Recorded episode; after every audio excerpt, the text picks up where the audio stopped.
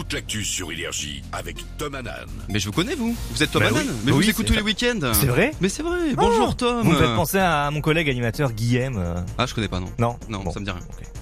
Bon bah bonjour à tous, bonjour Guillaume. Bonjour. Un coup d'œil sur la météo de ce samedi 29 juillet 2023. C'est pluvieux sur une bonne majorité du pays.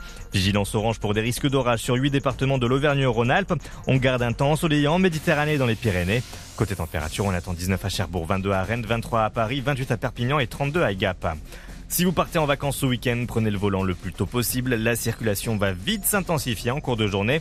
Bison futé voie rouge sur l'ensemble du pays dans le sens des départs. Il est conseillé de quitter la région parisienne avant midi et d'éviter l'A7, l'A9, l'A10, l'A20 et l'A63. Trafic dense également pour les retours avec cinq régions du nord-ouest classées orange. On y retrouve le centre Val de Loire, le pays de la Loire, la Bretagne, la Normandie et les Hauts-de-France. Et lorsque vous arrivez à destination, à la mer, les saisonniers s'occupent de vous. Ils sont à peu près 800 000 un peu partout en France pendant l'été.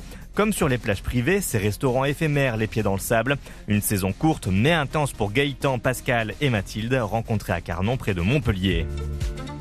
Je suis venue de Paris pour euh, travailler ici, donc euh, le cadre il est incroyable. Tous les matins on se lève et on, a la mer. euh. Tous les jours quand je passe devant un bureau, je me dis comment je pourrais être là alors que j'ai la possibilité d'être ici au bord de mer. Comme on est, on est quand même assez soudés, on est une belle équipe et ouais, c'est vrai que ça joue sur le boulot. euh. bah voilà, les kilomètres dans le sable et tout ça, euh, c'est un peu fatigant, mais en vrai on les oublie parce que quand on prend du plaisir et tout ça, C'est cette ambiance qu'on est tranquille, on passe un bon moment, les pieds dans le sable.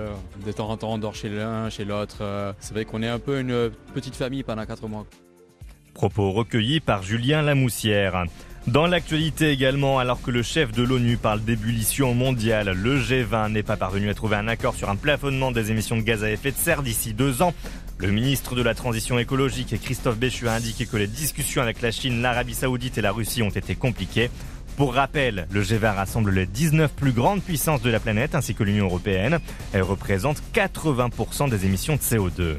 En foot, l'Angleterre va-t-elle se qualifier pour les huitièmes de finale de la Coupe du Monde féminine? C'est en tout cas bien parti après sa victoire contre le Danemark hier 1-0. Aujourd'hui, nos Bleus affrontent le Brésil à midi.